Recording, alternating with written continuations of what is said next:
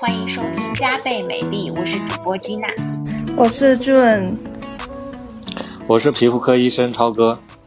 哎，感谢这个超哥来做客我们加倍美丽节目，因为我们这上一期其实有一次说到医美嘛，然后那一期其实也是有。请超哥过来，然后呃，跟我们科普一些就是医美小白啊，怎么去挑选医美机构，怎么挑选医生，一些比较 general 宏观的问题。然后那一期反响其实也很好。然后我们的听友群里面其实也后面更进一步的提出了更多的问题啊，其中有一块就是这个水光针，也是一个皮肤管理的一个非常非常呃重要的这么一个项目啊。然后超哥正好也是这个从公立医院出来，然后一直在做皮肤科医生，然后所以他对于这种光电操作，包括水光针的很多问题都有非常强的这个临床经验，所以我们也是限时邀请超哥返场啊，这一期专门给我们讲一讲水光针的话题。然后我们也在我们的听友群里面收集了很多的这个问题，想借此机会跟超哥一起来聊一聊。啊，那要不我们就直接切入正题吧。嗯，我想问一个就是最最基础的问题啊，这个水光针它究竟是什么原理？它是怎么去起到这个皮肤管理的作用的呢？嗯，好，谢谢谢谢那个金娜。是这样的，就是我们讲的水光针呢，不是啊，就是它常规意义上包括很多种啊，包括像我们用滚针。啊，包括用这个，啊，用仪器水光针，啊，包括用手针，它其实都是属于啊水光针的一种啊。我们只是啊，呃，用狭义的来讲，我们是用仪器操作，这叫水光针；广义来讲，这些方法只要是我们通过针，然后让这些水光的成分进入到我们的表皮，或者是真皮，或者是啊皮下啊，都是叫水光针。啊，然后起到呢我们需要的一个效果，包括补水的效果啊，或者是美白的效果，啊，或者是修复啊、抗炎的效效果，只要能达到效果都可以。明白，对我我自己如果是就是从这种不专业的角度上面。跟我的朋友们介绍水光针的时候，我都会跟他们说，我觉得这是一个就是提高呃吸收和渗透的一种护肤方式。我不知道超哥认不认不认可，因为我觉得平常咱们护肤就是直接是涂抹在我们的皮肤表层嘛。那因为我们皮肤表层下面就是角质层，其实它是一个很强的皮肤屏障，所以很多很贵的护肤品抹在表层之后，它可能就是嗯。蒸发了，或者说它没有办法进入，透过我们的这个角质层进入到我们的皮肤基底啊，所以我通过水光针，也就是用这种针的方式去把我们的这个呃营养物质直接送到我们的皮肤基底或者是真皮层的这个呃里面。然后，因为我们用的药不一样，可能比如说有补水的，然后有这个呃美白的，有抗炎的或者修复的，所以就是相当于就是说我们把这种。护肤品打到了这个皮肤的这个基底层或者真皮层，然后获得了一个更好的吸收度。我不知道超哥认不认可我这种说法？呃，呃，我非常赞同。就是我们一般用的这个化妆品啊、护肤品，它基本上就是呃大部分是通过我们的角质层吸收。比如说我们涂抹啊含有透明质酸的成分，它可以让我们角质层啊增加它的一个补水性。啊，还有一部分呢，它是通过我们的毛孔。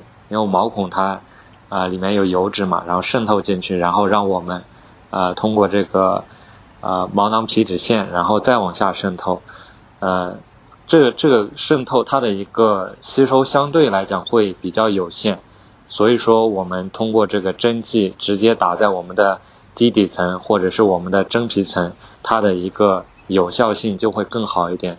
所以说我们讲水光呢，其实它是更好的一种。啊，护肤了。嗯，基底层和是和中胚层是一个意思吗？啊，当然不是。我们讲的基底层呢，它其实就是我们讲啊表皮层跟真皮层的中间，它有一层叫基底膜带。基底膜带呢，它我们就讲基底层。基底层呢，它又叫生发层。像我们的这个表皮层的啊各层的细胞，我们的角质形成细胞。它就是从我们的基底层往上运输，我们的呃表皮的干细胞它也是在我们的基底层的，它其实就是让我们的这个啊最后形成角质细胞的这些角质形成细胞源源不断的产出来。那我们真皮层呢，它是有各种呃像我们的透明质酸呀、胶原蛋白啊、各种的细胞呃成纤维细胞啊啊或者其他的细胞组成的，它是两个概念。像最近。呃，有一个比较火的概念，火的刚刚要出的一个新产品，呃，那个胶原小时期，它其实主要就是针对的是一个基底层的这样一个概念。嗯，明白。就是它是两个概念，它在不同的，就是基底层呢，就相当于是一个媒介，连接我们真皮层跟表皮层的。我们一般的营养物质，它只有通过真皮层，然后血管再往上运输。才能运运输到我们的表皮层，也就是说，我们的表皮层是需要真皮层通过这个基底层去提供这些营养的。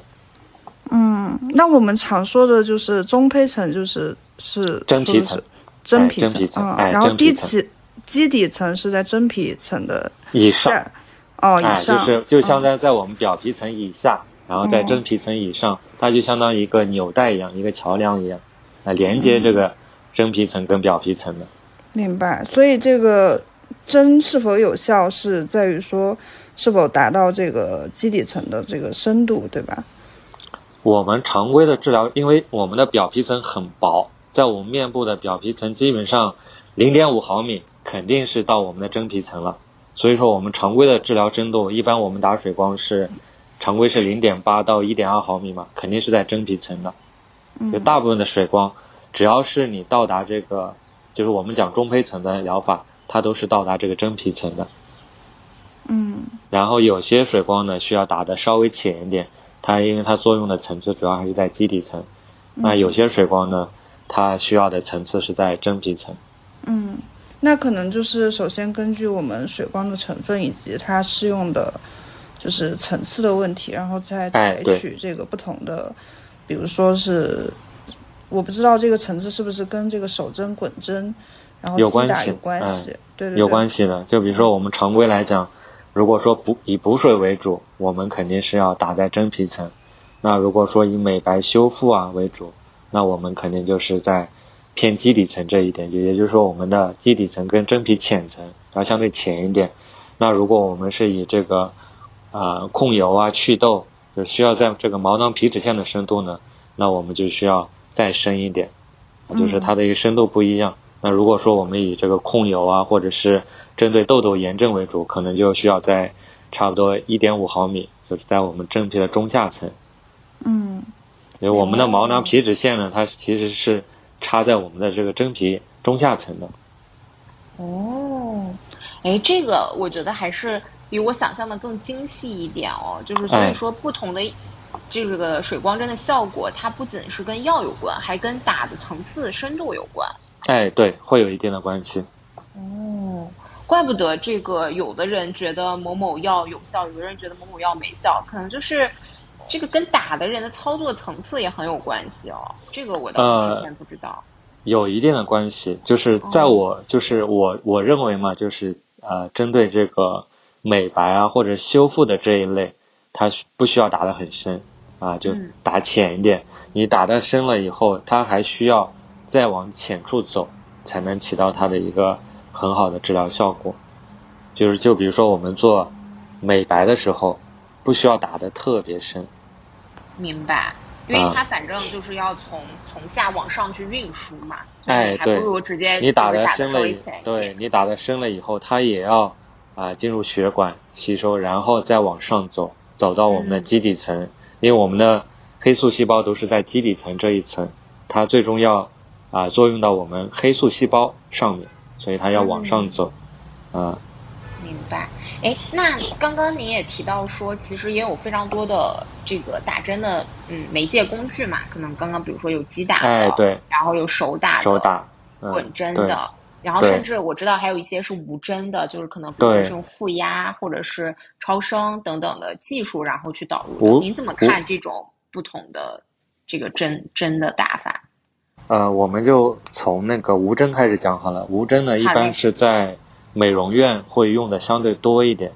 无针水光呢，啊，比我们直接涂抹会稍微强一点，但是呢，呃，我们相对小分子的这些通过负压可以进去一部分，啊，如果分子量比较大的时候，它很难穿过我们的这个表皮表皮屏障，因为我们表皮的这个角质形成细胞跟角质形成细胞它中间有这个桥粒连接起来的，你就把它想象成。呃，很多这个船通过这个铁索链在一起，中间呢还有很多东西，像我们讲的这个，呃，我们讲的什么呢？像我们讲，就像这个墙壁里面的这个灰浆，它中间给它砌在砌在一起，就中间它是密闭的，也就是说，我们外界的东西它很难渗透进去。所以说，无针水光呢，它基本上就是在我们的表皮层。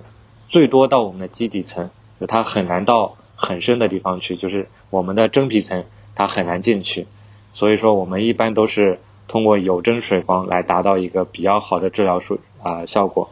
那有针水光又包括这个滚针啊或者手针啊，还有包括像这个我们击打的水光。至于选择哪种呢，主要还是看我们的皮肤的一个耐受度。如果说我们皮肤是一个非常敏感的情况。那我们这个时候可能所有的有针都不可以做，啊，就比如说现在你的皮肤很烫，啊，或者是很红，啊，或者是处于一个明显的一个炎症状态，皮温很高，这个时候呢，你只能通过舒敏，啊，或者是湿敷，啊，把我们的皮肤的一个呃敏感度先降下来。然后如果说我们皮肤啊很健康，这个时候呢，你又想通过呃。有针的方式去取到一个比较好的治疗效果的时候，我们的手针啊，我们的击打啊，或者我们的滚针都可以操作。呃，至于具体的一个顺序呢，就是这样的。如果说我们皮肤很健康，那这几种方法都可以；如果说我们皮肤还可以，但不是处于一个最佳的状态，那我们可以选择这个呃击打啊，或者是呃那个滚针。那如果说我们皮肤，呃，很不健康，就是说，但是皮温没有那么高，那我们只能选择击打。也就是说，滚针还有手针，它对皮肤的一个损伤会相对重一点。那要看我们的皮肤的一个呃自愈的程度，它能不能接受这种刺激。嗯，所以并不是说一概而论，就是手打就是最好的，是吧？哎，对，是的，就是具体还是看皮肤的一个状态。哦，然后这几种有针打法，其实在渗透的深度上都是可以有深有浅的，是吧？是可以控制的。呃，其实击打它也可以打得很深，手针打也可以打得很深。那手针打它的好处呢？它肯定就是呃，相对漏药会少一点嘛。啊，这它的好处，它的不好处呢，就是如果说呃皮肤这个时候它是处于一个呃相对不稳定的一个状态的时候，可能手针对它刺激会比较强啊，这个时候它不一定能及时的恢复过来，看皮肤状态。金娜喜欢打什么呀？我自己是就是觉得打手针的感觉会好点，因为毕竟感觉医生他就是花力气比较大嘛，我就是那种 那种消费者，对对，感觉医生的那个专注度啊什么的。然后因为手针是好像感觉也会呃针对性更强吧，就比如说我就是有这种肤色不均的这个情况，所以可能会我会在我的什么三角区啊帮我多注射一点。这种的，嗯，就手针呢，就是单点的剂量会相对更大一点，它的一个针对性会更强一点。还有呢，就是像我们眼周或者是口周需要精细化治疗的时候，也会选择手针的方式。嗯，啊，滚针更多的是用在那个我们针对呃痘痘炎症的时候，我们需要通过滚针让它的一个治疗深度。啊，包括它的一个治疗强度比较高的时候，会用到滚针。明白。就对我来，对我来讲，我用的更多用滚针，还是用在那个呃治疗痘痘这一块，会用滚针用的多一点。然后呢，有些人皮肤比较健康的时候，他想通过一个损伤后再修复，让我们皮肤更好一点，也会用到滚针。但是我们现在实际上发现。大多数的呃人群，他其实皮肤都是有点呃问题肌的情况存在，也就是说他皮肤不是特别健康。这个时候呢，我们建议还是先把皮肤恢复到一个健康的状态，啊，后期呢，然后再通过滚针或者是其他方式让皮肤往更好的一个方向走。我我其实觉得滚针和手打不是一个一个东西。就是就是它可能就针针眼不一样，一个是滚的，滚针其实滚针其实它的损伤会更重一点，因为你要来回滚，就比如说上下，然后斜着，就我们一般滚针的时候会滚出一个米字形嘛，它的一个损伤其实要比手针还要再重一点。其实滚针的目的呢，呃，其实我觉得滚针最大的一个好处在于它的一个损伤。就是我们相当于有损伤以后，我们皮肤它会有一个自修复的过程，自己修复的过程，它会调动很多这个呃修复的因子去修复我们的表皮啊啊，或者是提亮我们的肤色这一块，就相当于靠自身的力量去做修复。但是呢，这个一定是在建立在你皮肤相对比较健康的一个前提下，就滚针它的损伤其实是最重的，在这几种里面。嗯。明白，所以敏感皮就可能哎，对，敏感不要去，一定不要去尝试。对我，我建议敏感皮就不要，尽量不要去做滚针。我我其实就是敏感，然后还有干皮，然后还有色斑，然后之前有一个医院就是给我建议用滚针来治治疗这个这个混合斑，对，然后 然后然后我就拒绝了，感觉还是比较明智的。嗯。就是因为每个医生他的一个治疗理念不一样嘛。对我而言，我是觉得，呃，第一步一定是先要把我们的皮肤先恢复到一个健康的状态。就是任何治疗它都是循序渐进的，就是我们要站在一个整体的一个角度去做治疗。嗯，明白。然后手打的话，其实有很多求美者他会追寻。有一些就是我看会追求那个小皮丘，就是得有凸起，这个是是正确的吗？就看挺生人的，我觉得。就是这就讲在我们呃它的一个治疗深度了。就是如果说你打的深的时候，它就不会有这种很明显的小皮丘。就比如说有的时候你手针打穿过穿过真皮层，你打到皮下的时候，它就很难有这种小皮丘。小皮丘呢，它一定是。你扎在这个真皮层里面了，它就会有小皮丘。也就是说，你如果说想，就比如说我们打围提，嗯，或者是其他的补水类的，或者是动能素这一类的，想以补水为主的，你肯定是要要有小皮丘的。你就是保证你这个东西肯定是打在真皮层的，嗯，就可以。就是常规来讲，打手针一定是有皮丘的，嗯。你如果没有皮丘，你一定是打得更深了，就是你打在皮下了，穿过这个真皮层了。嗯，啊，穿过真皮层取决于这个咱们用的什么什么药物。哎，对我们用的什么产品，然后呢，想达到什么样的效果？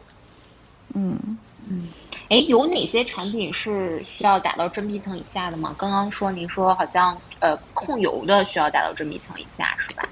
呃，就真皮深层控油啊，或者是的，哎，对。你打在真皮深层的，有的时候可能会穿破一点，一般情况下，大部分都是，呃，不会那么深。明白，明白。因为我们起作用的主要还是在真皮层跟啊我们的基底基底层这这两个层次。嗯，那从打针的频次角度上来说，您觉得什么样的频次比较 OK 呢？就经常我觉得好多很多药。就是打的时候，然后那个医生其实会建议，比如说前三次是每个月一次，然后后面可能就是一到两个月一次这样子。呃，我们常规建议所有的水光都是三次是一个疗程，就是一个月左右打一次。嗯。具体看皮肤的一个恢复情况，因为水光针它的恢复相对是比较快的，有的时候你比如说二十一天。哎，左右打一次问题也不大，就是它损伤小的时候，你的频次可以相对高一点；如果损伤重的时候，频次要相对低一点。就比如说你像手针打，你二十天打一次那肯定不行，因为它损伤会重一点。包括像滚针，你如果说二十几天或者半个月打一次，肯定也不行。水光针的话，具体看皮肤情况，健康的时候你甚至半个月、二十天打一次都可以，问题不大。嗯，这个是不是也是因为呃之前有说这个皮肤的正常新陈代谢周期就是二十八天？对，正常情况下我们皮肤的代谢是二十八天，但是啊也是因人而异的。随着我们年龄的增长，它皮皮肤的一个代谢时间其实是变长的。有些人正常的一个表皮更替时间可能会到四十多天，甚至两个月都有可能。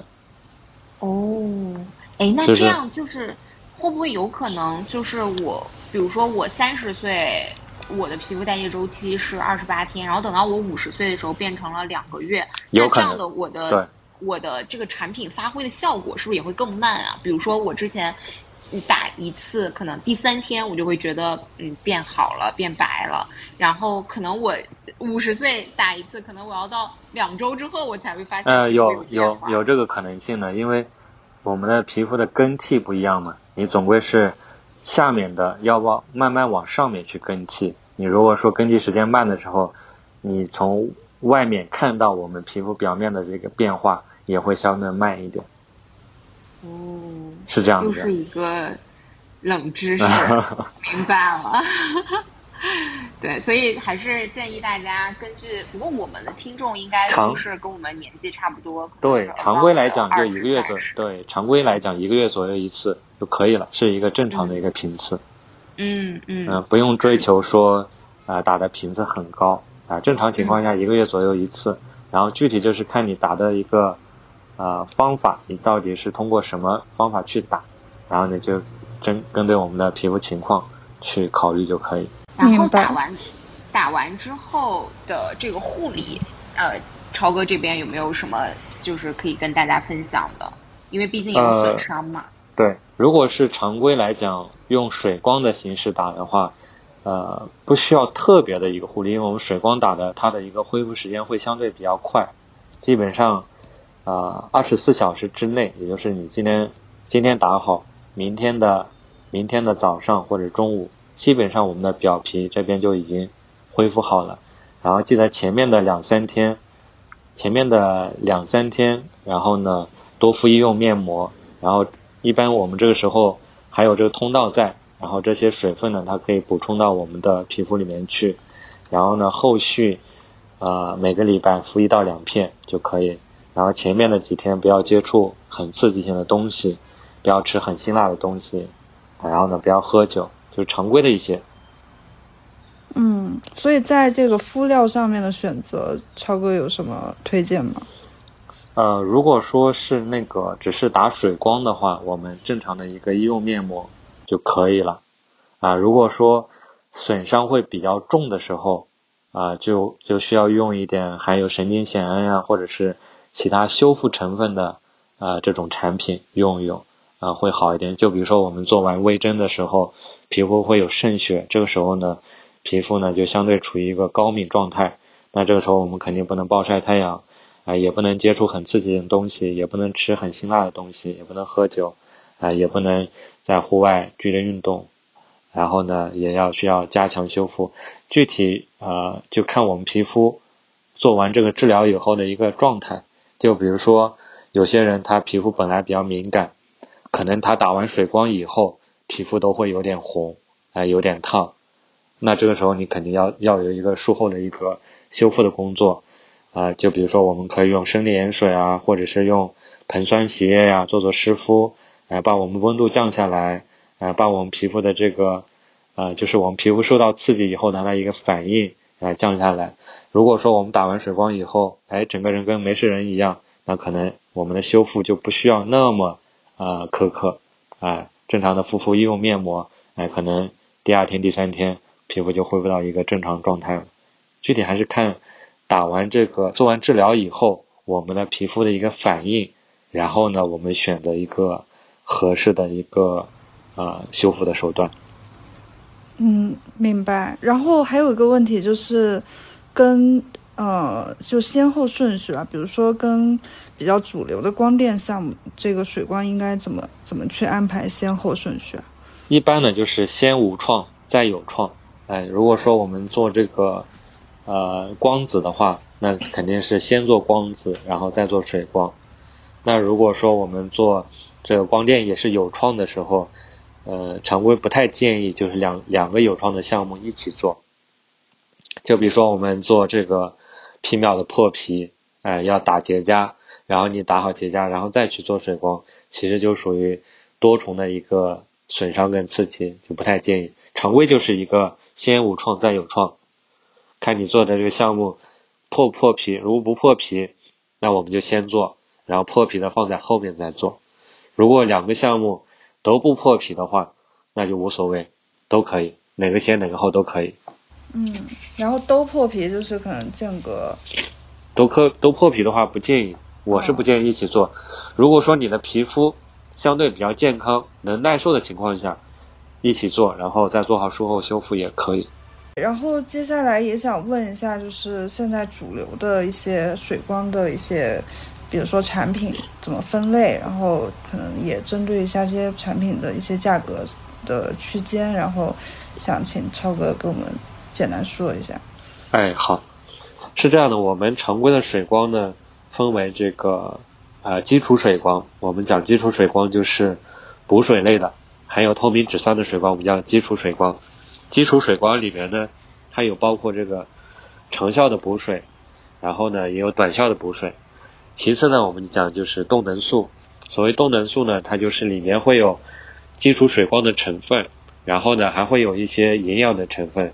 像积肽呀，呃，或者是氨基酸呀，呃，或者是有些维生素啊，它混合在一起，呃，我们想像斯利啊、菲洛嘉呀，呃，包括像嗨体啊，就是这一类的动能素。再讲的就是功效性的一些水光，就比如说美白类的水光，哎，或者是抗炎类的水光，哎，或者是这个修复类的水光，还有再再一类呢，就是补充胶原的水光。哎，就是各种各样的胶原蛋白，一型啊、三型啊，呃，差不多啊，还有美白类的水光，刚才有讲，差不多就这几类，就是基础类的水光，然后呢，动能素，然后呢，就是功效性的水光，啊，美白的、抗炎的、修复的，还有就是胶原类的水光，差不多就这这几类。所以我们在说水光的时候，就是除开基础水光以外，有功能性的都可以归类成。动能素吗？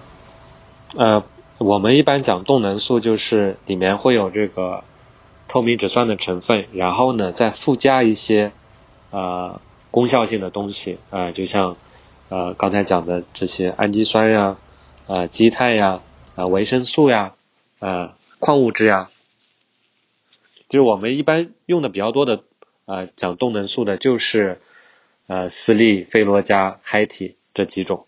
啊，就是在国内用的比较多的就这几种，其他的就是里面的成分会相对单一一点，然后呢，呃，以功效为主的，啊，就是像抗炎为主的，呃，或者是修复为主的，我们讲三文鱼水光修复为主的，哎，或者就是美白为主的，里面会有一些啊维 C 呀、谷胱甘肽呀、氨甲环酸呀这一类的，啊，熊果苷呀这一类的，其他就是。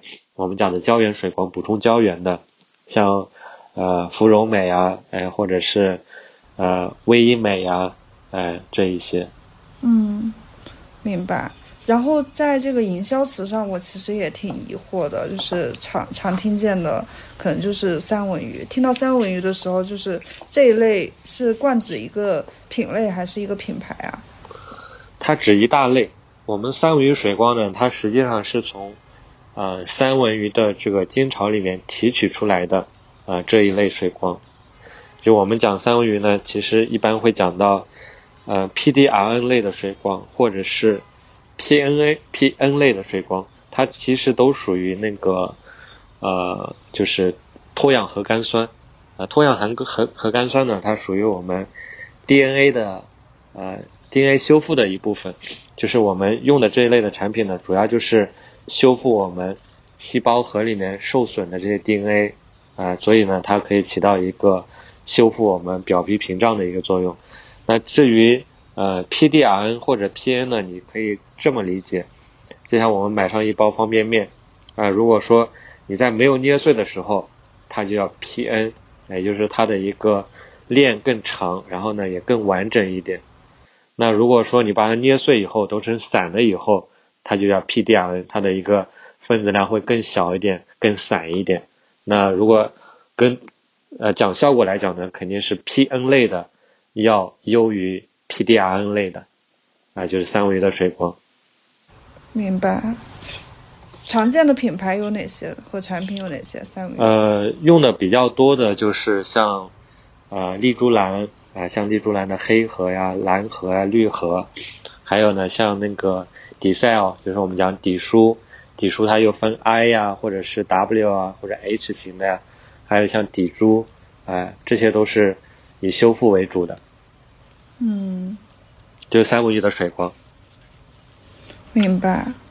然后，那那方便再展开吗？就是比如说，这个丽珠兰的这些黑黑盒蓝盒设置，然后，嗯，呃，我用下来呢是这样的，就丽珠兰的黑盒呢是相对大家用的比较多的嘛，然后呢，呃，它的一个修复效果会好一点，然后呢，丽珠兰的这个蓝盒跟绿盒在这个油敏肌的时候，它的效果会好一点，也就针对像痘印啊。哎，或者是有些人出油很厉害，但是皮肤又很敏感的时候，丽珠兰的这个蓝盒还有绿盒，它的一个效果会比较好。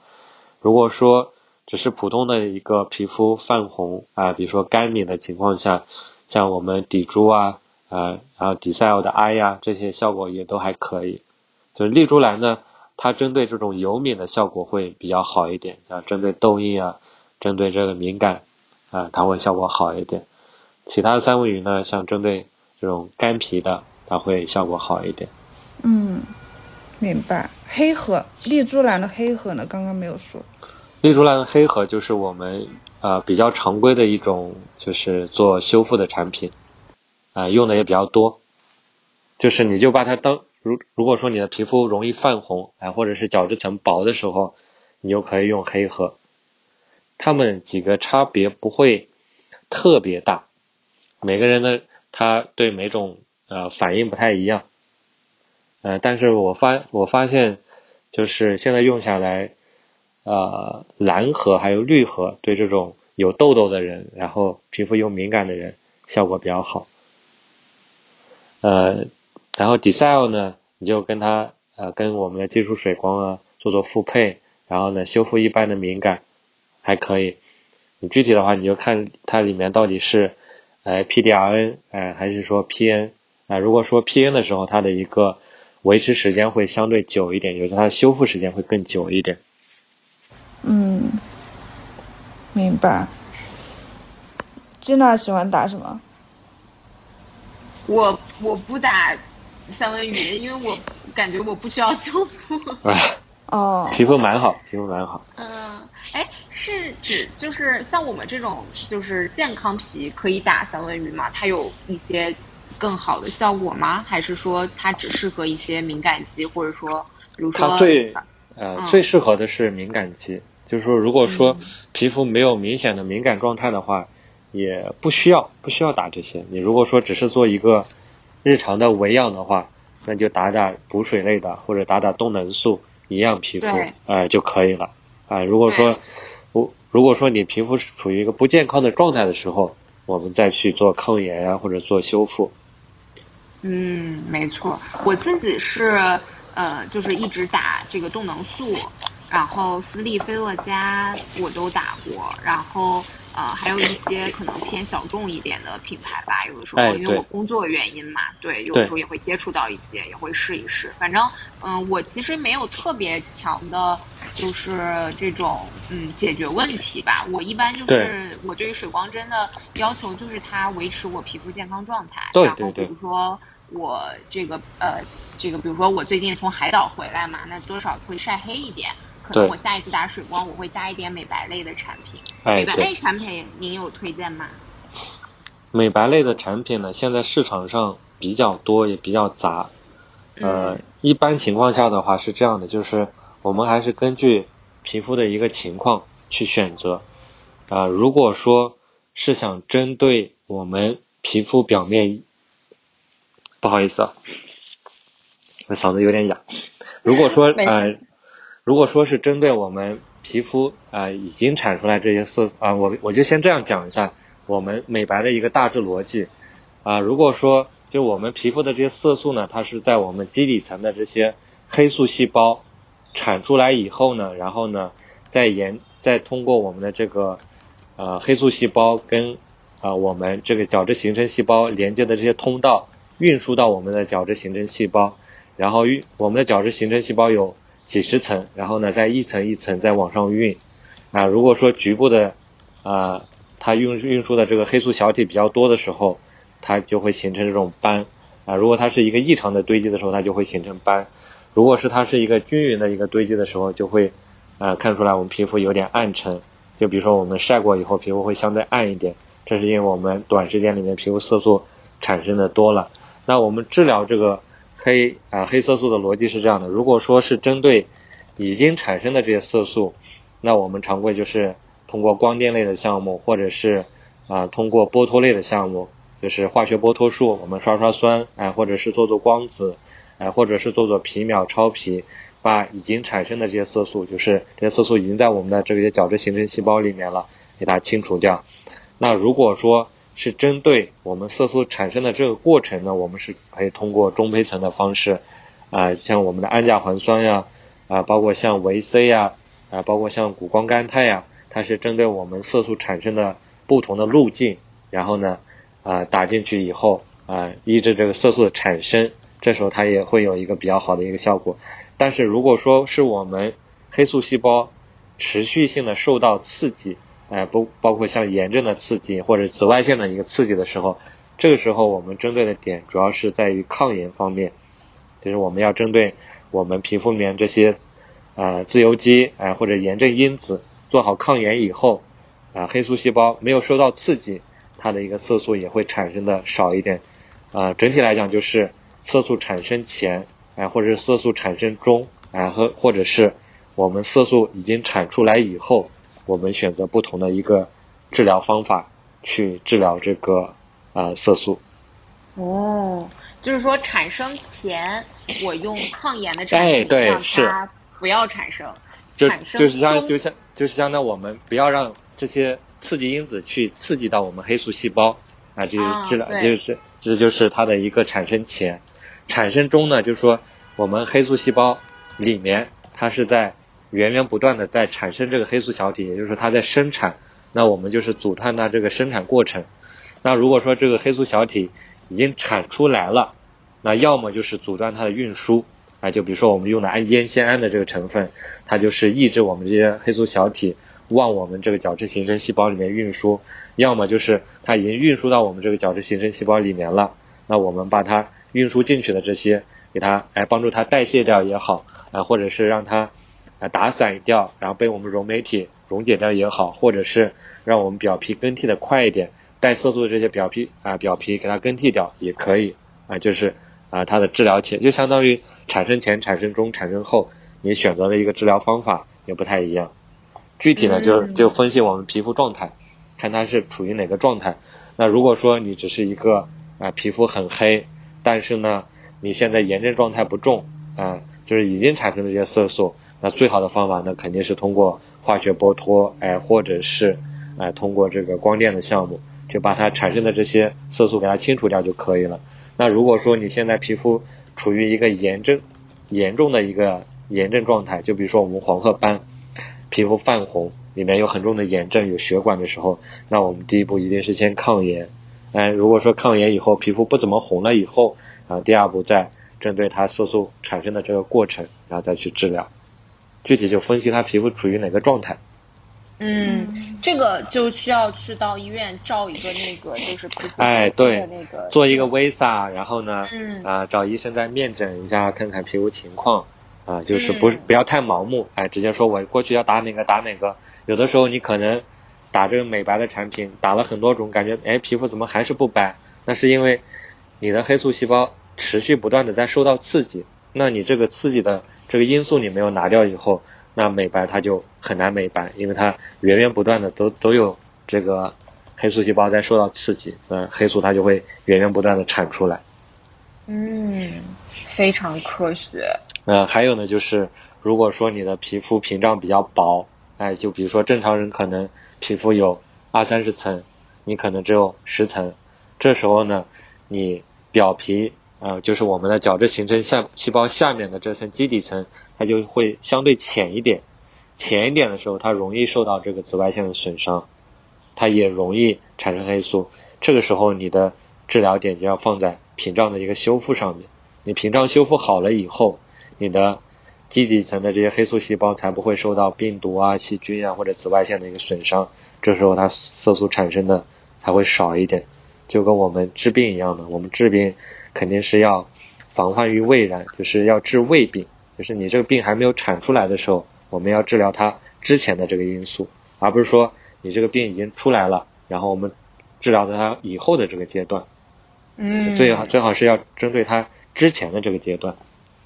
所以就是每次你去做医美啊或者看病也好，分析这个原因啊，找到它的一个原因啊，才是最重要的。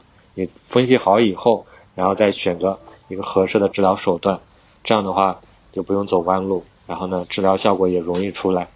对，这个还是一个非常健康的这个变美观念啊。哎，对对对，就是说，呃，所有的治疗它一定有一个逻辑在里面，你只要这个逻辑是通的。它的这个治疗效果就一定可以看得到。那如果说你的这个治疗没有章法啊，没有任何逻辑在里面，那你这个治疗可能就是一个无效治疗。嗯，走了弯路。哎，对，走了弯路，没错。其实我还想问一下，说啊，我再补充一下，因为我有斑点问题嘛，然后哎，对，我我做我做过两次检测，然后面诊过两个医生，他们都没有就是告诉我就是。嗯，就是这么体系化的，就是治疗方式哦。他们就会说，哎，你这个是混合斑，然后我给你推荐一个叉叉的微针，然后再结合一个皮秒，就是就是这么简单。然后然后就说，哎，这个皮秒你啊一个月做一次，然后然后然后然后当天好像就嗯皮秒不破皮嘛，然后也可以搭配这个。呃，滚针，这个就是，这个就是我们刚才讲的，就相当于色素产生以后了，它是针对的你已经产出来这些色素，然后去去做治疗。它至于这个斑点呢，它其实就是色素的一个异常堆积。如果说在同一个区域里面，它这个很多色素小体都运到这个区域，我们从外面就可以看到那个地方会有一个色斑。那如果它是均匀的一个堆积呢，就是皮肤啊均匀的变黑，但是呢它不会有啊这个斑点啊或者是斑片出来。那像黄褐斑呢，它其实就是你这个区域，我们的颧骨区域它的屏障啊受到损伤以后，它整个这个区域的黑素细胞都非常非常的活跃，它就是在这个片状的区域里面，它会有很多色素在这个地方堆积，然后它就会形成这种斑片。出来，嗯，所以，所以我们这种有斑的这种皮肤的话，应该怎么？因为我其实没办法去去做，就是生，就是产生前的这个。所以我建议是这样的，就是说，如果说我们看到一个呃，就是有色斑的一个人群的话，第一步肯定是先要看他的一个皮肤状态。嗯，如果说他皮肤相对比较健康，只是有斑，那我们啊很明确。就是通过呃光电类的项目去把它现有的这些色素啊解决完就可以了。那如果说他现在皮肤很红，然后呢又有斑又有斑点，那我们肯定第一步呢先抗炎啊。如果说有屏障受损呢，第二步就修复屏障，然后呢再到第三步再去解决这些色素的问题。因为你如果说第一步就解决色素的问题以后，但是呢它下面的黑素细胞。啊容易被这个我们的光电哎激惹到、刺激到，它还会有新的色素再产出来，这时候你就会觉得这个治疗效果就会相对啊差一点，有的时候会觉得没有效果，因为它的色素产生它是一个动态的过程，啊就要遵循一定的顺序啊，就不要一着急一过来我一定要把这个斑哎打得干干净净，像黄褐斑一样，黄褐斑我是最不建议通过光电项目去做治疗的，黄褐斑一定是。呃，第一步抗炎，第二步修复屏障，哎，第三步啊才是解决这个最后阶段这些色素的问题。就是你只有把它前面的开关，哎，咔嚓给它拧紧了以后，它没有新的这个色素再产出来以后，你再去解决最后的这些残余的这些色素问题。那第一步一定是要在前面的源头上去解决它这些问题。明白。然后抗炎和这个修复屏障分别对应的是什么产品呢？像我们用的抗炎的话，像益可美，像我们讲的贻贝粘蛋白，啊，它是可以抗炎的。呃，像三文鱼水光，它也有一定的抗炎的一个效果。就是我用下来用的效果还可以的，就是一倍粘蛋白，这个是有抗炎效果的。然后三文鱼的水光，像丽珠兰啊。哎，像 d c e l 啊这些，它除了修复的时候，它也会有一定的抗炎效果。只是说它抗炎效果不是它最主要的。很多时候我们的抗炎呢，呃，如果说炎症很重的时候，一定是要搭配一点呃药物去治疗的。啊，就比如说脸上已经明显泛红，或者脸上已经很烫了以后，你说只通过这个呃我们的这个水光去解决它所有的炎症的问题，有的时候不太现实。啊，就比如说我们用点中成药，哎，像甘草酸苷啊，哎这一类的，它也能起到一个很好的抗炎效果。那如果说有有这个细菌感染的时候，那就要针对细菌感染。就比如说我们痘痘真的很严重的时候，那第一步一定是先杀菌，然后呢再针对我们皮肤里面这些炎症反应，然后呢再去针对屏障。就像我们啊治一般治疗这个。有痘痘的问题的时候，一般第一步先不要去打水光，第一步呢，先去解决它痘痘的炎症问题。啊，就像刚才已经讲过敏感肌的嘛，我我现在讲一下这个痘痘的问题，因为痘痘人群其实很大，也是一个年轻人非常呃就是非常多的一个问题。像我们痘痘，呃，痘痘呢，我们可以把它理解成我们皮肤里面的这个粉刺异物，它。一步一步产生的一个呃异物肉芽肿的一个反应，那前期呢就是我们的这些油脂啊，或者是我们的这些皮屑，因为我们皮屑它产生以后，它有的时候会掉到我们这个毛孔里面，然后呢，呃还有我们像汗液，它有一个混合物啊，它在里面形成这个粉刺异物，这个粉刺异物呢在我们皮肤里面刚开始呢它就会有一个炎症反应。然后再到后期，像有些呃男孩子他会有这种嗯囊肿啊结节，这种就属于他最后的阶段，就是他有这个成纤维细胞参与的时候，它就会有很多这种结节出来。那前期呢，它就是红色的这种痘痘炎症啊，最开始的时候它就是这种粉刺微粉刺，它不同的阶段它的一个治疗也不太一样。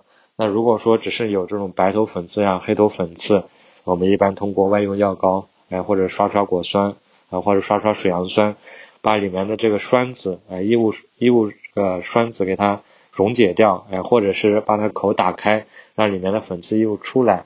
啊，如果说真的是处于一个炎症状态的时候，我们就通过微针，然后把这些抗炎的产品啊滚进去，或者是刷刷水杨酸，呃，让这里面的呃炎症及时给它呃制止住，啊，也可以。那如果说真到，后期像这种囊肿结节的时候，靠医美的手段就很难得到一个比较明显的改善，就要去通过一些呃我们讲皮肤科的手段去治疗它。然后还有痘坑呢？痘坑呢就一定要用到这个比较强的这种啊破皮的治疗了，像黄金微针啊，嗯，就是我之前强烈推荐的，哎，治疗治疗痘坑的这块。还有呢，像菲波多点阵啊，呃，像我们做滚针也会有一定的效果，就是针对这个痘坑，这个呢就是相当于是后续的一个阶段。至于这个痘痘产生的这些红色痘印啊，哎，这些问题呢就要前面讲的有一个那个丽珠兰，丽珠兰的蓝核啊、绿核，它对这种红色痘印啊、呃炎症它的效果会好一点。那如果是啊，这个红色痘印已经变成色素型的痘印了以后，呃，这个阶段就比较慢了，一般要小半年的时间。那通过光电类的项目可以加快我们这些啊色素的一个代谢，因为这些呃，就是我们讲已经变成黑色痘印的时候，这些色素呢就相对已经比较深了。比较深的时候，激光它穿透的会相对比较有限一点，它治疗起来也会相对慢一点。就是看看痘印的情况，差不多就是痘印、痘坑，然后痘痘、粉刺、囊肿、结节，差不多就痘痘就这些问题。具体呢就以面诊为主嘛，看你面诊的医生，哎，怎么给你讲，哎，怎么给你啊设计这个治疗方案。就是我们问题机的话，一定是要面诊的，嗯，不要直接自己去选择。就是你看好，你觉得你看了一个东西，你觉得可以治疗痘痘，就直接去治疗，一定要先面诊。而且痘痘大多数是需要配合这个皮肤科的治疗的。感觉食疗、外用，然后医美各种。哎，对对对，它是需要一个综合治疗，就是啊，皮肤科的治疗，像外用药膏啊，或者是口服药物啊，哎，包括像饮食啊、作息啊这方面的注意啊，哎，包括像我们有些内分泌啊、妇科相关的问题，你要去找原因，哎，包括像痘痘它处于哪个环节，我们选择啊啊什么手段啊什么好的治疗方案去解决它。那就像有些人。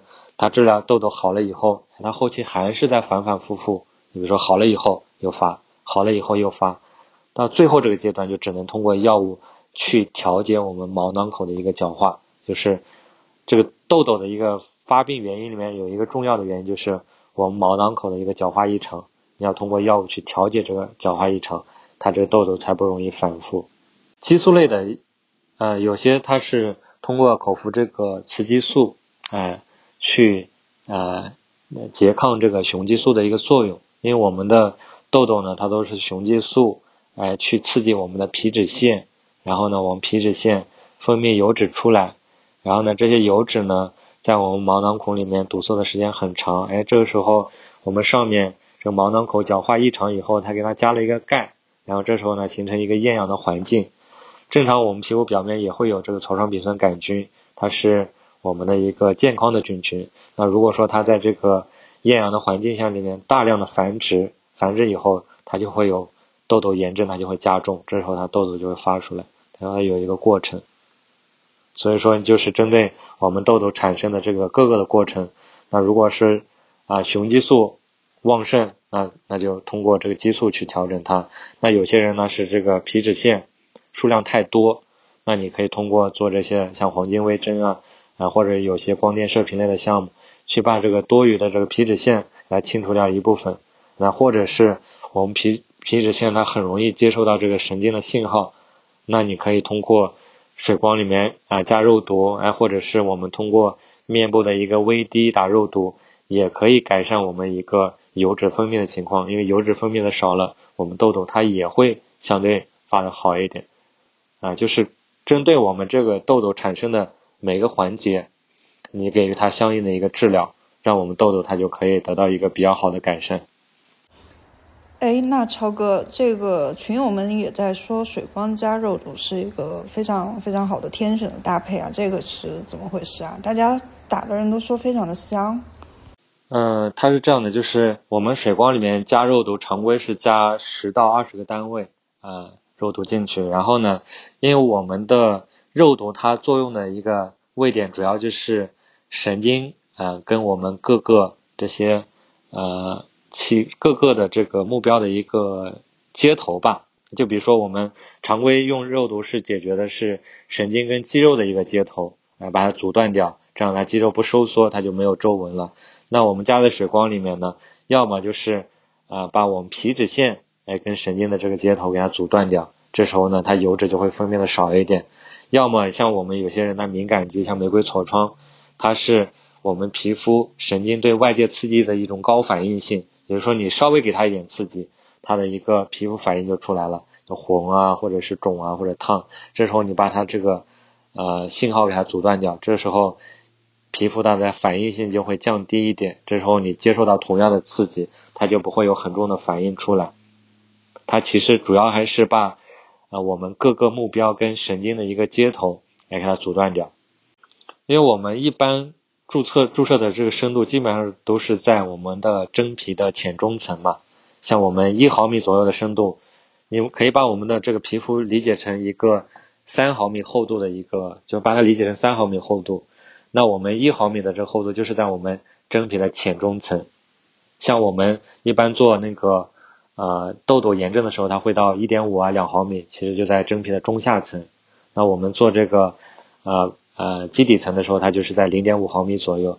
那至于我们打的这个深度呢，呃常规情况下你只要扎到我们的真皮层。就可以了。你不管是用水光的形式，还是通过 VD 的形式，只要扎在真皮层，基基本上在一毫米左右的深度就可以了。你你就这样想，因为我们的肌肉呢，它是跟就是虽然说我们肌肉是在下面的嘛，但是呢，我们肌肉有一部分它是会跟我们的表皮靠很细的东西给它连接起来的。这时候你在浅层打了以后，也可以阻断掉它的一个活动。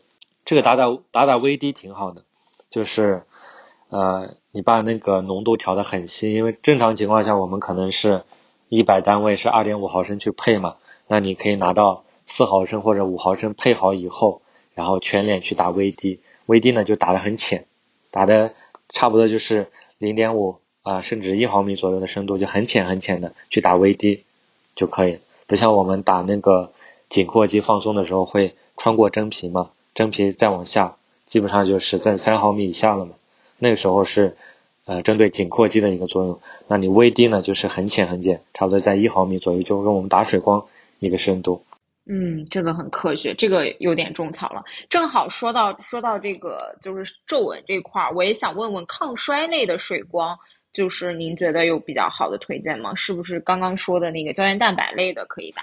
对抗衰类的水光呢，我们人的衰老大部分都是跟，啊，就一第一呢，就是跟我们胶原啊，我们的那个透明质酸啊流失，然后呢，它的一个补水缺水量明显有关系。第二个点呢，就是跟我们胶原蛋白有关系。像我们我们的皮肤呢，像我们的真皮主要就是一型跟胶三型胶原组成的。那一型胶原呢，它就像这个。呃，钢筋很粗的这个钢筋，它就是它的胶原也会粗一点，它是主要的成分。三型呢，它就相当于呃起到一个弹簧、一个弹性的作用，就是让我们皮肤有点弹性，然后呢，对我们皮肤有一定的修复作用。那我们呃补充胶原以后，那我们的皮肤的弹性啊，包括我们皮肤的功能，它都会好一点。就是我们做抗衰呢，胶原是主要的一部分。嗯，像我们打的这个。呃，肤柔美，肤柔美呢，它就主要补充的是一型胶原。呃，像我们打微医美，呃，微医美呢，它就补充这个三型胶原，就是补充这个胶原进去，它我们的皮肤胶原量上来以后，我们脸上的细纹啊，呃，我们皮肤的一个弹性啊，它都会好一点。啊，包括像打一些动能素啊，补充我们这个细胞活动的这些营养啊，像氨基酸，像你这个蛋白质生成啊。包括我们细胞的一个功能呀，它都需要靠这个核酸呀，或者是氨基酸呀这些东西，就是补充营养，就打打动能素，哎，打打这个胶原，就是可以起到一个比较好的抗衰的一个效果。抗衰呢，就是基本上就是我们皮肤已经没有小问题了，想做一个日常的维养的时候，就可以考虑抗衰放进去来做。明白。哎，您怎么看各种各样水光的复配啊？就是我看很多人就是喜欢这个加这个加这个，然后一起打进去，这种的会不会有一点就是互相有干扰和影响？还是说会效果更大？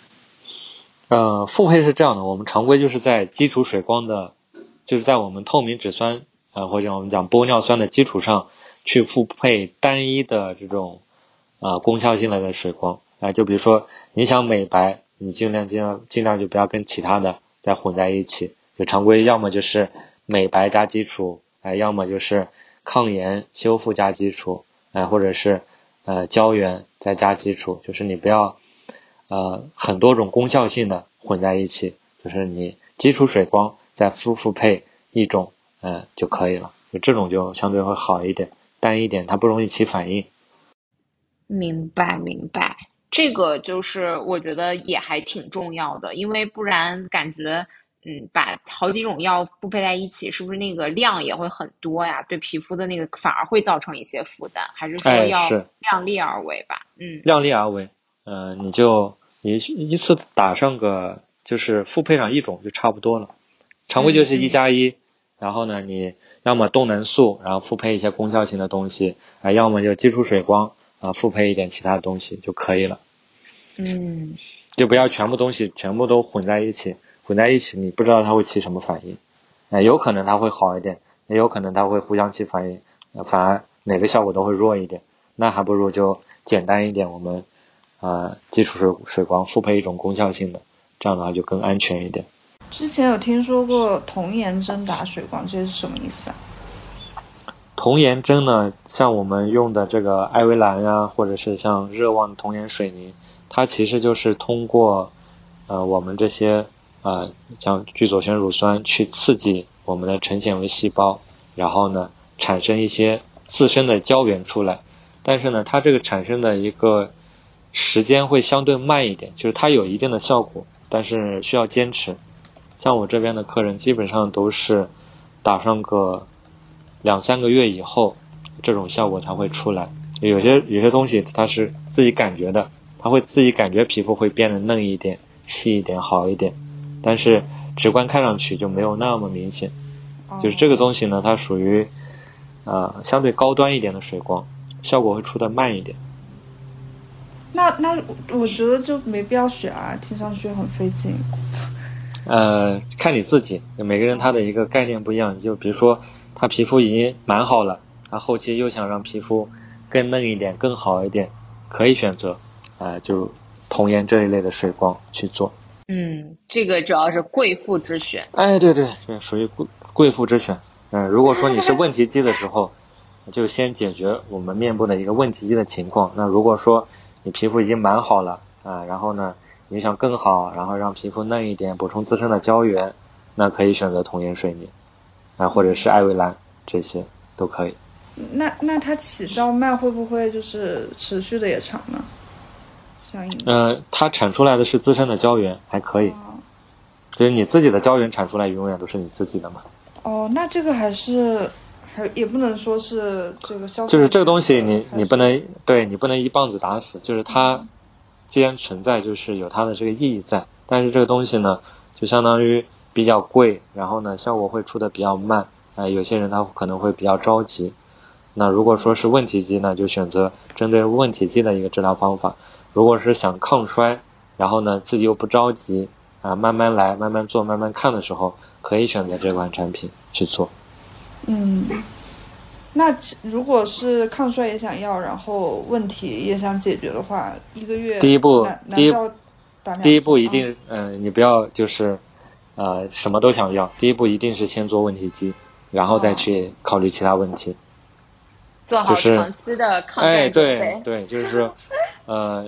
如果说有很多矛盾的时候，一定是第一步先解决主要矛盾，然后呢一步一步来，然后再解决其他的次要矛盾。就是先抓住一个主要的点去解决它，然后呢再去考虑其他点。你如果说大杂烩什么都想解决，有可能后面什么问题都没有解决。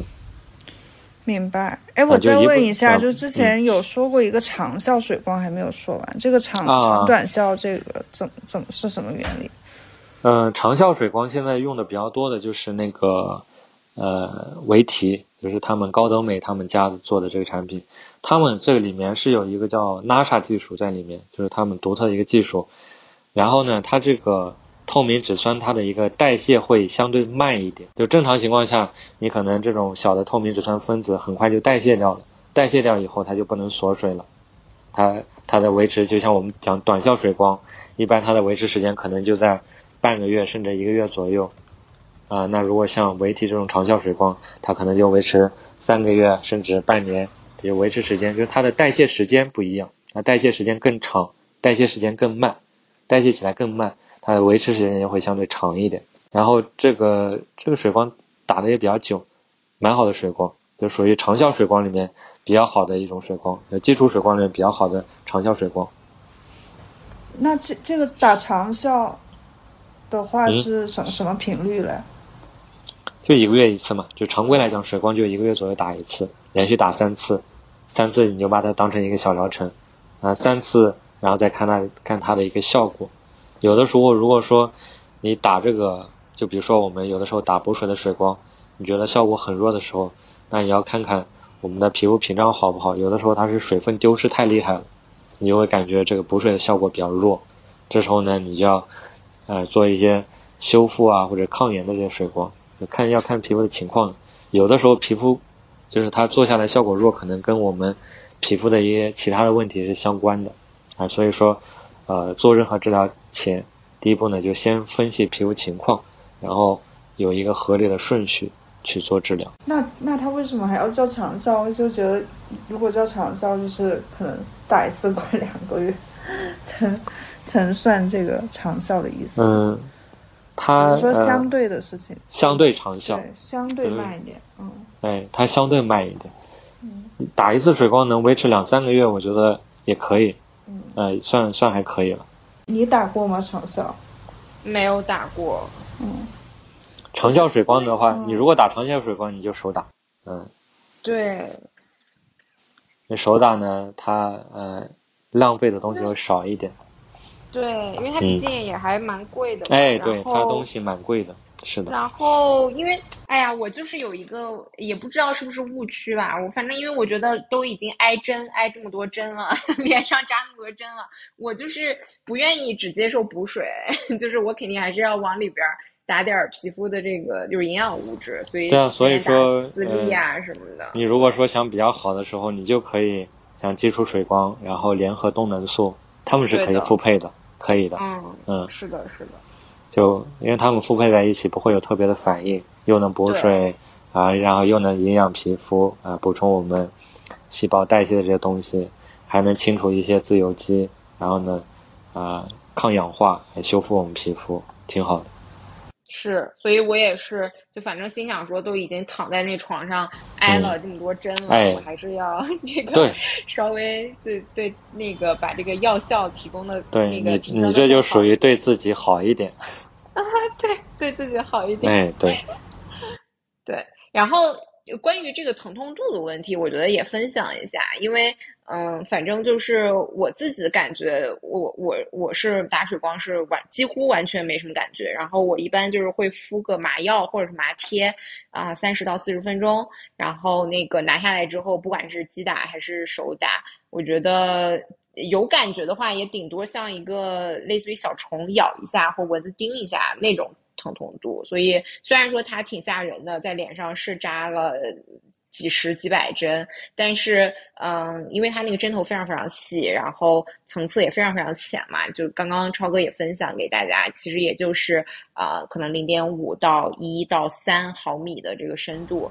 大家稍微比一下就能感觉到，就是呃，其实几乎呃那个痛感是可以忽略的。然后即使有出血的情况，啊，那个伤口也会很快的就就会闭合起来，所以脸上可能会有一点点小红点儿。那对我来说的话，基本上三天肯定是就差不多恢复了。然后有一些我身边可能她的那个自愈能力稍微差一点的姐妹，啊，反正一周之内肯定也都差不多恢复了。所以基本上，呃，出去见人啊什么的，我觉得都还没什么问题，因为你脸上不会有淤青，基本上就是一些小红点儿啊，就就不太会有问题。只要做好术后的修复啊，不管是术中的头痛疼痛感，还是术后的这个恢复问题，我觉得，呃，对于我们这种可能二十三十岁左右的呃这个人群来说，应该都不会有大问题的。对。还有一点就是，它的一个疼痛感呢，跟我们用的这个针头会有一定的关系。就是我们啊用的这个九针头，就因为它不同这个质量的这九针头，就是有些九针头它可能你把它拧出来的时候，它的长短是不一的。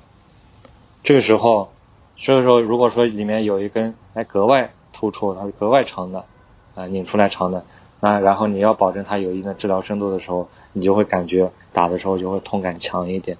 有的时候跟它的一个针的一个锋利度，如果说它针很锋利，针尖不钝，它也不会太痛，啊，然后它这个比较啊就是整齐，它长短都是均一的时候，它也不会太痛，就它跟它这个九针头的一个质量也有关系，像我们医院用的这种九针头，都都是大几十，接近一百块钱一个的这种，它痛感其实就还可以，啊，不敷麻药也不会太痛。就看不敷麻药，我还是不太敢啊，就 就没有不敷麻药的，因为因为我们这边基本上都不敷的啊，真的？对我们这边百分之八九十以上都是不敷麻药的，就直接打。哇塞，那我还没有试过，下次试一下吧。对，硬着头皮感受一下。不痛，因为它是这样的，就是它那个呃，我们讲打水光，它那个针不是扎进我们皮肤的，它是通过负压把我们这个真皮吸上来一点。这时候呢，我们下面的这些血管它不容易被扎到，这时候呢它也不会太痛。哦，是是就是你这个针哎刚刚贴到这个九针头刚刚贴到皮肤上，它就自己会吸上来。哎，对对对，哎，吸上来以后，然后这个针它又很锋利，它直接扎进去了。这时候你痛感就不会太强，你会有这种一点点针刺感，但不会有很明显的痛感。是是是，打打针打那个九针头的时候，是有一皮肤是有点往上吸的那种感觉。就是它跟这个你用的九针头，还有你用的这个水光的仪器，会有一定的关系。你就可以在呃每家机构试一试，哎，你看可能这家机构哎没那么痛，那家机构会痛一点啊。还有呢，就是我们常规看它拧出来的那个深度，就是如果说你打的全脸哪里都不痛，那就说明你这个。拧出来的这深度可能很浅很浅，就可能接近没有的这种，你打到脸上就相当于是涂抹，那肯定是不痛的。但如果说你痛感会有差异，就比如说，哎，你打在眼周会有一点点痛感，打在其他地方没有什么痛感，那说明它这个针一定是啊旋出来的，那就肯定是我们这个药可以补充到我们这个皮肤里面的，而不是说只是哎打到我们皮肤上就像涂抹上去的一样。是是有有一点痛感肯定是正常，哎对，但是完全无痛，对完全无痛是不正常的，有一点点痛感，但是在一个能耐受的范围内，这是正常的。嗯，明白。啊，我还想问一个问题，就是呃，脖子的护理它也是像脸部水光一样嘛？就是因为我知道很多人拿那个嗨体打脖子嘛，哎对。它可，比如说脖子，它可以，比如说，因为它也有一些脖纹啊，它也可以去加肉毒，或者说有一些其他的特殊的打法或者特殊的药可以打脖子的嘛。我们颈部呢，一般最容易显衰老的一个问题就是颈纹嘛。颈纹我们常规像现在用的比较多的就是用嗨体去做填充，其实像用有些动能素啊，或者是有些呃基础水光，哎，透明质酸都可以去做填充，它只要把我们。呃，这边的一个颈部的一个皱纹的纹路支撑起来就可以啊，包括像我们打 VD，它也可以去改善我们浅层的这些细纹的问题。那如果说再打的稍微深一点，呃，我们打这个颈阔肌，把颈阔肌放松下来，我们颈部的一个平整度它也会好一点。就说可以打这个颈纹，也可以打 VD 啊，也可以打这个颈阔肌啊，也可以打这个动能素，就。跟我们面部的一个选择，呃，差不了太多，都可以选择，很多东西都可以选择，就看你想解决什么问题。但是颈部呢，它会有这样一个问题，就是每个人呢，他颈部的一个呃静脉深浅，包括他一个静脉丛，就是他这个静脉粗细，它都不一样。有些人呢，他如果说静脉比较相对粗一点，然后少一点，之后他就不容易有淤青。但有些人呢，他都是密密麻麻那种小静脉、小血管的时候，你扎进去以后，它很容易出血，很容易淤青。哦，而且我感觉颈部的皮肤是不是也更薄啊？它的这个痛感会不会也更强一点？我还没有打过。颈部的话也还可以，不会太痛。具体看你怎么打。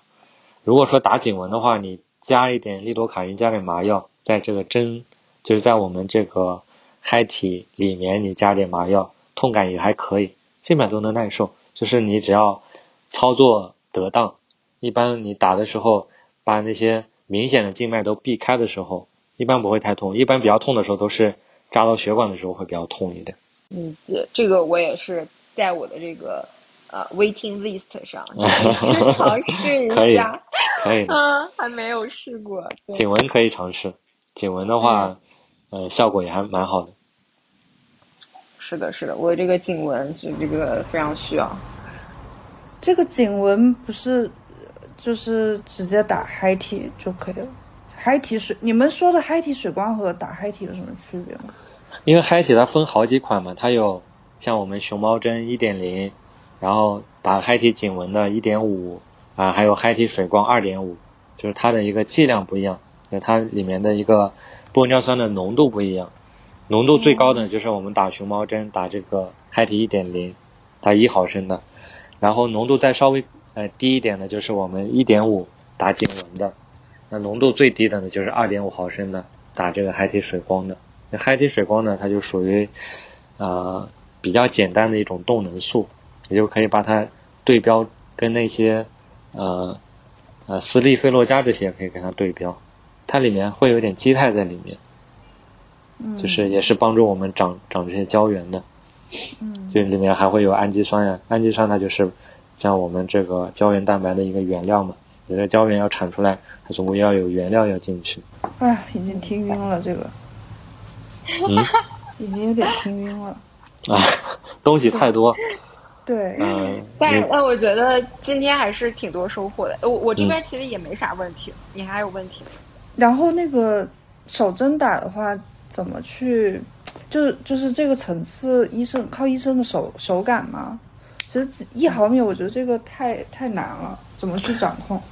呃，就是正常情况下，我们扎的那个针呢，它是呃有刻度的，就比如说它有四毫米的针头，四毫米长的针头，它也也有那种更短一点的，然后呢，你就有一定的角度嘛，就比如说你四毫米的针头，你呃接近，比如说十呃三十度，然后是六十度，呃这样扎的时候，它能进去的它的一个长短。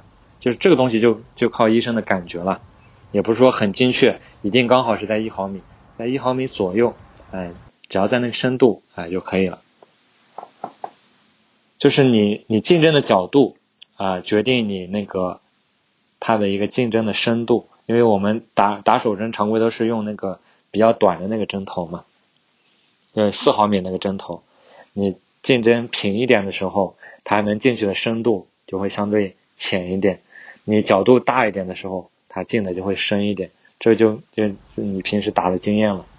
哦，明白。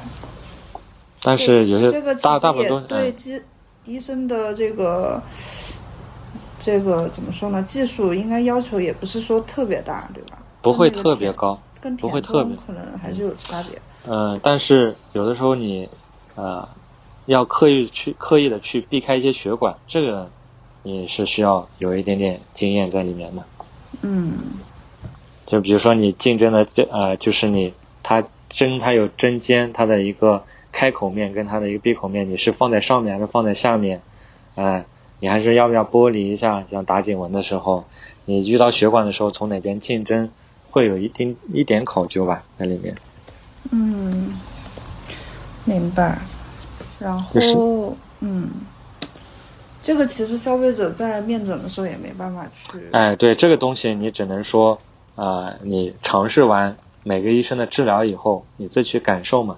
因为每个人他可能有每个人喜欢的风格，嗯，你只能去尝试。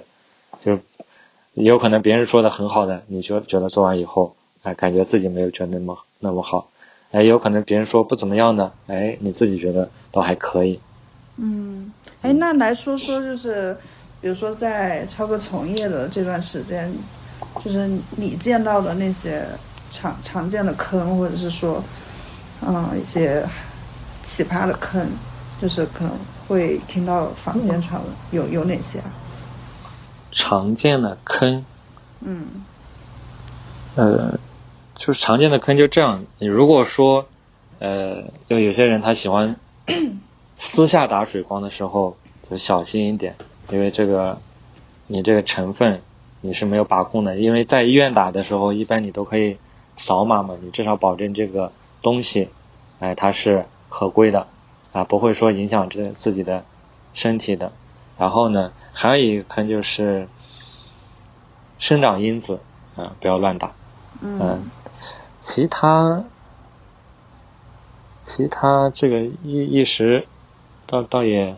主要是水光这个项目，其实就是也很难出大坑。对，这很难出大坑。就常规情况下，你最多就是你自己感觉没效嘛，没效果，对，没效果，嗯，也前面也讲了，就是有的时候没效果要，呃，找找，就是我们就分析我们皮肤的一个原因，来找找其他原因。就像前面讲的，你觉得美白没效果的时候，是不是因为我们黑素细胞持续的在受到刺激？啊，就是找找其他的一个治疗手段去改善这些问题。嗯，明白。我觉得还是要坚持，就是这个。哎，对，也有很多东西不一样。嗯，就是说打水光这个东西一定要坚持。就有的时候，就像打前面讲的打这个童颜的这个水光一样，哎，你打完一个月的时候你没感觉，但是可能可能打完三个月以后，你就感觉它的效果就出来。因为有些水光呢，它出效果的速度要相对慢一点。嗯，就是很多水光可能要打上两三次以后，效果才会比较明显。对。我觉得其实，其实我觉得像这种皮肤护理才是最应该怎么说呢？卖月卡这种商业模式的。嗯，然后呢，就是，就我们如果说奔着体验去的，那就无所谓，你想打什么打什么。那如果说你去医院是奔着解决问题去的，还是要有一个呃综合呀、整体的一个方案出来的，然后你按照这个方案去治疗。就如果说你只是想去体验一个项目，那无所谓，你想体验什么体验什么。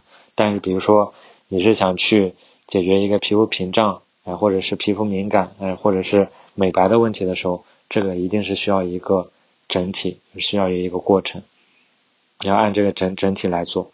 就是很多时候不能半路而废。还有一个点就是，嗯，我们治疗呢，尽量坚持在一个地方。做几次治疗，因为这样的话，它会就像我们看病一样，你在这家医院看看，你觉得没效果，然后在另外一家医院你看的时候，他也是从最基础的开始给你做。有的时候，他你在在在你手里时间不长的时候，有些治疗它上不去。对，同意。然后我们来看一看，就是群友的一些非标提问。嗯，有群友问曾经。麻膏过敏的能打水光吗？麻膏是指麻药吧？是不是？对，所以前面讲嘛，就是说，如果是敏感肌的时候，啊，就是尽量不要敷麻药。所以我们这边现在打水光敷麻药的人很少，就是绝大多数的人都不敷麻药。就是麻药呢，它对皮肤也会有一定的刺激。如果说你那个打这个水光的时候对麻药过敏，那尽量就不要敷麻药。然后呢？常规通过击打的方式去打，有可能你你如果对麻药过敏的时候，有可能你皮肤的耐受度也会弱一点，那你做滚针或者做手针的时候，皮肤也不一定能耐受。就如果说对麻药过敏，那你就选择那些哪些机构它可能不怎么疼，然后也不用敷麻药，你可以选择去这些机构去打。明白。哎，还有一个群友问这个。同品类水光注射频次高了或者是多了之后会产生抗药性吗？呃，水光类的项目能一般不一般都不会不太会产生抗药性。嗯，肉毒倒是打的多了，有可能会产生这种耐药性。比如说你一年打了好几百单位，哎，这个是有可能的。但是水光常规常规不太会，不会产生耐药性。明白。然后水光针能不能加氨甲环酸后选择只注射在有雀斑的地方，就是不想全脸被扎。呃，就刚才讲的，就是雀斑呢，它是这样的，就是它是已经产生出来的这些色素在我们表皮层的一个异常堆积，就这些色素已经产出来了，你你这个氨甲环酸进去，氨甲环酸它主要是针对色素产生的这个过程，所以说你。加不加氨甲环酸对这边的雀斑影响都不大。就氨甲环酸它最主要的目的是，呃，抑制这个血管炎症，还有我们色素产生的。它就相当于是，就氨甲环酸它跟我们这个酪氨，对，因为它它是，就是我们色素产生的，它一定是酪氨酸在酪氨酸酶的活化下，一步一步产生这个多巴醌啊、多巴啊，到后面的黑色素啊、褐色素这样一个过程。那因为啊，这个氨甲环酸呢，它长得跟这个酪氨酸很像，所以它可以竞争性的拮抗我们这些呃酪氨酸，就相当于我们氨甲环酸跟这些酪氨酸酶去结合了，那这些酪氨酸就不会被活化，那产生的色素小体就会少一点。它主要还是针对我们色素产生的这个过程，就是我们进行中的这个色素。嗯，所以所以还是要全脸打是吧？结论？你如果说是想抑制这个色素的产生呢，那肯定是全脸打。那至于这个雀斑这个斑点呢，后期等皮肤耐受的时候，直接通过爆破的方方法去给它爆破掉就可以了。嗯，明白。黑眼圈是是没办法通过这个来解决的，对吧？黑眼圈它这样，就是绝大部分人的黑眼圈还是属于结构性的黑眼圈，也就是它其实是因为那边的一个结构性的凹陷。形成的一个阴影。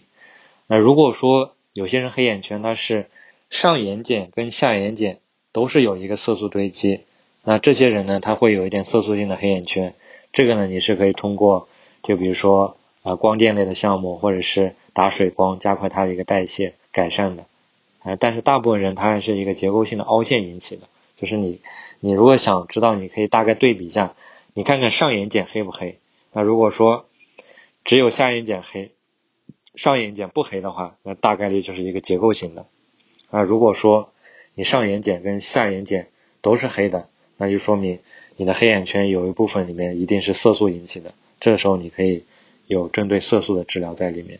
那如果说你上眼睑没有黑，那你下眼睑的这个黑眼圈大概率就是你黑色素在它里面占的一个比例就会相对比较小，主要还是结构型或者是。有血管，有一定它下面的静脉静脉丛，它会显示出这个颜色。嗯，我就是血管型的，从小就有，非常苦恼。对他这种血管型的，但是你这个打这个强脉冲光也这个地方也不太好打，血管型的这种就比较比较难治疗，只能说通过其他东西给它掩盖住，嗯，通过胶原或者 只能遮瑕，哎，只能遮，给它遮住，嗯，就打那个胶原嘛。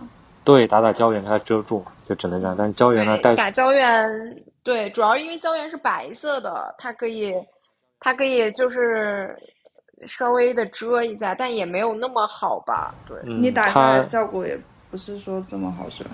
我我打胶原是因为我有泪沟，就是我我是泪沟型凹陷加上色素型黑眼圈。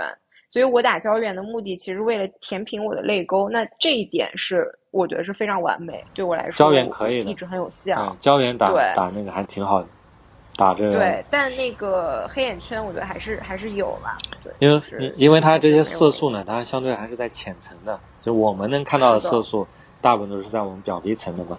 你打这个胶原，你还是打在这个皮下，呃，或者是再往深一点。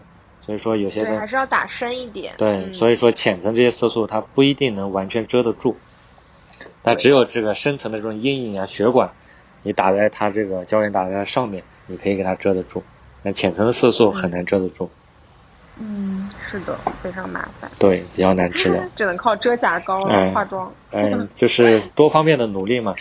你打打胶原，给它遮掉一部分，然后自己化妆再遮掉一部分，差不多就可以。对，嗯。